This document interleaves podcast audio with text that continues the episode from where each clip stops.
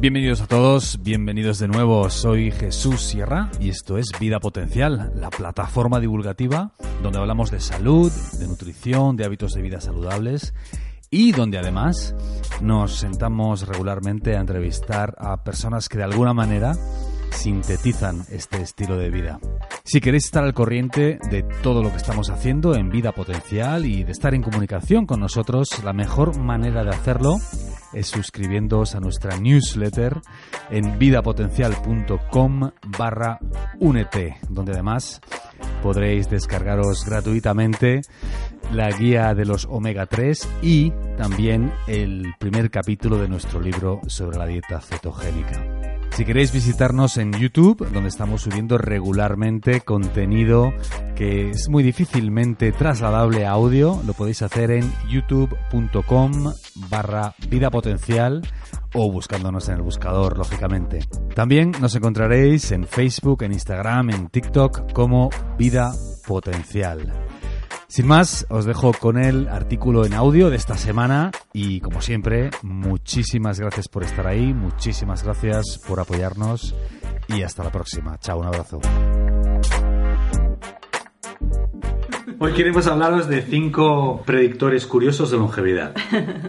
Sí, cinco signos, cinco datos que probablemente no conozcáis, que están asociados con una mayor longevidad, o sea, con una mayor esperanza de vida y años de mejor calidad. Como sabéis, en Vida Potencial somos un poco obsesionados con el tema de la longevidad. A veces la palabra longevidad tiene mala prensa, pero longevidad es vivir lo más posible en el mejor estado posible, con plena funcionalidad y con plena felicidad. Eso. ¿Eh? Sí.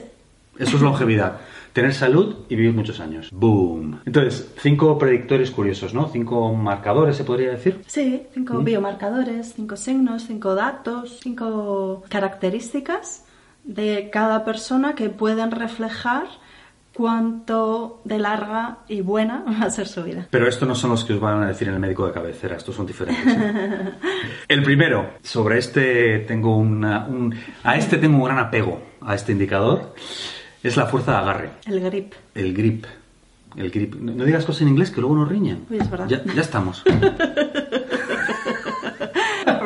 se han hecho varios estudios en este campo, en este sentido, y se ha visto que hay una correlación manifiesta entre una mayor fuerza de agarre y una mayor longevidad. La literatura científica está llena de estudios que establecen este tipo de conexiones. Ahora, ¿es correlación o es causalidad? Es decir, un agarre fuerte es la consecuencia de otras acciones y por tanto marca una mayor longevidad o realmente hay un efecto directo. No lo sabemos, pero esa correlación existe. Hmm, Existe y por esto se puede, se puede tomar este dato que es medible, objetivable, que es cómo de fuerte agarramos una presa para poder estimar cuánto eh, de larga va a ser la vida y de buena calidad. Para todos los que estáis siempre diciendo, hay estudios, hay estudios, sí hay estudios. Eh, No tenemos tanta capacidad de inventiva. es verdad, no somos tan listos como para... no. Contamos lo que sabemos, lo que vamos estudiando, no tenemos Eso es. ideas tan geniales. es probable que esté relacionado con el hecho de que es muy difícil tener masa muscular, estar saludable, estar fuerte, tener otra serie de características que vamos a decir ahora, sin tener una fuerza de agarre eh, sustancial. Ahora, ¿cómo se mejora la fuerza de agarre? Pues con algo que nos encanta, que es entrenando ejercicios multiarticulares. Estos ejercicios en los que participan varias articulaciones, de ahí su nombre, y grandes grupos musculares, que nos encanta y a los que siempre que podemos les damos nuestro apoyo, que son, por ejemplo, la dominada, el peso muerto o, por ejemplo, colgarse Y colgarse, sí. y colgarse. Todos estos ejercicios bien hechos, agarrando bien los eh, soportes, son algo que nos ayuda a desarrollar la fuerza de agarre. O también, esa otra vuelta, puede ser que esos ejercicios son los que más eficientemente nos ayudan a desarrollar la masa muscular y por eso tenemos una mayor fuerza de agarre. Bueno, ahí queda nuestra duda. Sea causa o consecuencia, desde luego que es algo muy positivo para la longevidad.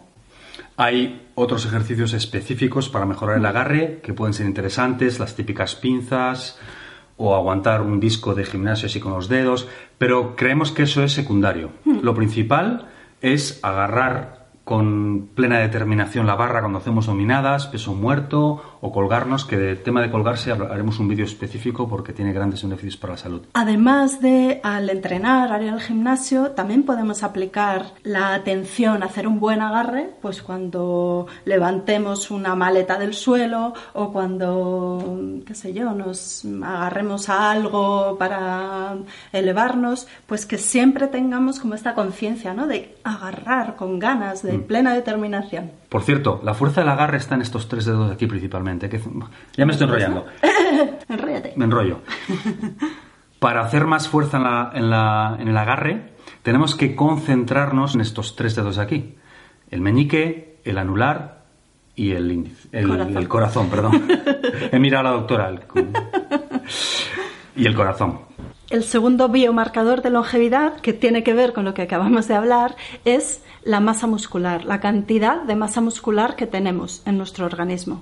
Se ha visto, se ha comprobado que a mayor masa muscular, mayor longevidad.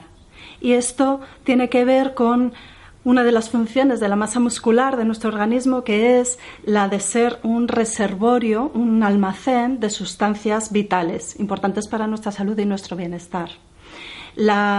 Eh, eh, el tener más masa muscular nos protege frente a lesiones porque tenemos nuestro esqueleto eh, a resguardo con toda esta masa muscular que, lo envuelve y también el tener más masa muscular nos ayuda por esa producción que hace de proteínas y de metabolitos determinados, nos ayuda a reparar mejor una lesión, un traumatismo, una fractura, una herida. Por eso, principalmente, tener más masa muscular está relacionado con una mayor longevidad.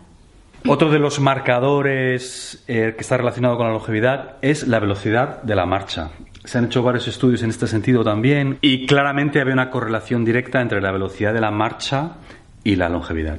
Sí, mm. en el grupo en el que eh, se veía que las personas caminaban más deprisa, había una mayor longevidad. Mm. Mm. Esto puede tener que ver con eh, la salud, con que es un reflejo de la salud del sistema nervioso. La capacidad de caminar más deprisa, de tener eh, movimientos más ágiles, mejor coordinados, tiene que ver con una mejor integridad, comunicación entre las células del sistema nervioso. De hecho, se sabe que cuando una persona empieza a desarrollar alguna enfermedad neurológica, empieza a ralentizar los movimientos, a ir más despacito, a hacer gestos más pausados, incluso en la voz. Puede haber de pronto un tono más lento, eh, a distintos ritmos, según la enfermedad que sea, más tipo robot, más tipo melodía, pero sí, a nivel global, un enlentecimiento. Eso mm. es muy interesante. El cuarto que me gusta mucho es el del equilibrio y la movilidad. Los japoneses, que son muy listos en este sentido. Y, en todos los sentidos, pero bueno. Eh, le dan un valor muy importante al sentido del equilibrio. Hmm.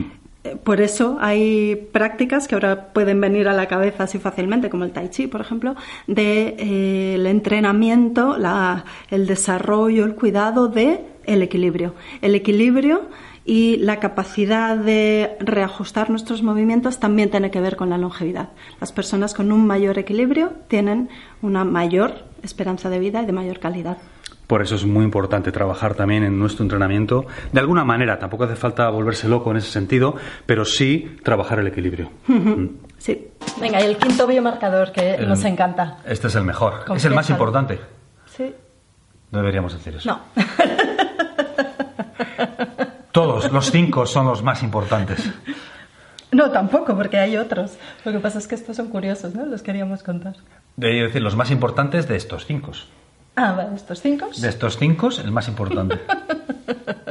Todos son muy importantes. no, pues el quinto marcador, venga.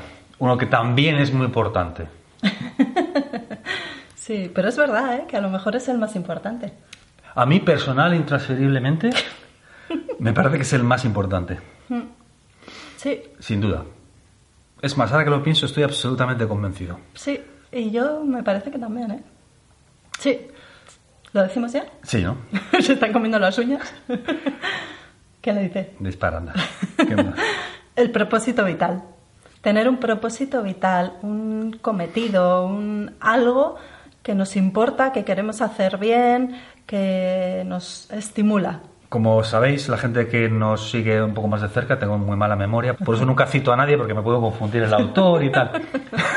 Entonces, pero creo que fue Nietzsche el que dijo que aquel que tiene un porqué claro puede soportar cualquier cómo. Cuando tienes un porqué claro, tienes un propósito vital, hmm. algo pasa, eh, doctora patóloga Belaustegui, algo pasa metabólicamente a nivel celular, quién sabe qué, que hace que vivamos más. Y mejor. Si tener un porqué, levantarse cada mañana, un objetivo vital, algo por lo que tiene sentido nuestro esfuerzo, nuestros sacrificios, nuestra energía, nuestra atención, nuestra alegría, está demostrado que nos hace vivir más y mejor.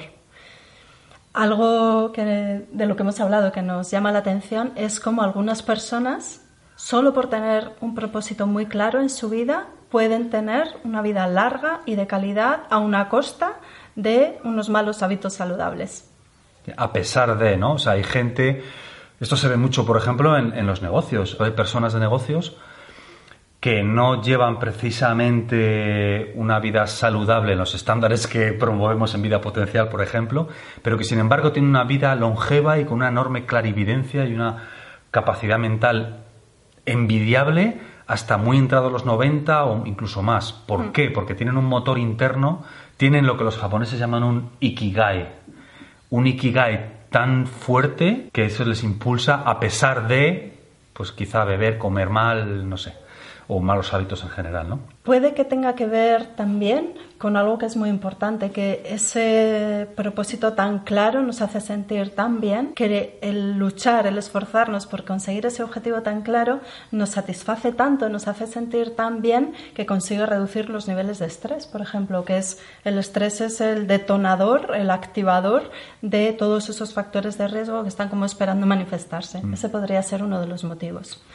Sea como sea, un propósito vital alarga la vida. ¿Y qué quiere decir Ikigai? Es difícilmente traducible literalmente a nuestra lengua, pero sería algo así como la razón por la que te levantas cada mañana. Si queréis estar al corriente de todo lo que estamos haciendo en Vida Potencial y de estar en comunicación con nosotros, la mejor manera de hacerlo es suscribiéndoos a nuestra newsletter en vidapotencial.com barra únete, donde además podréis descargaros gratuitamente la guía de los omega 3 y también el primer capítulo de nuestro libro sobre la dieta cetogénica. Si queréis visitarnos en YouTube, donde estamos subiendo regularmente contenido que es muy difícilmente trasladable a audio, lo podéis hacer en youtube.com barra potencial o buscándonos en el buscador, lógicamente. También nos encontraréis en Facebook, en Instagram, en TikTok como Vida Potencial. Y como siempre, muchísimas gracias por estar ahí, muchísimas gracias por apoyarnos y hasta la próxima. Chao, un abrazo.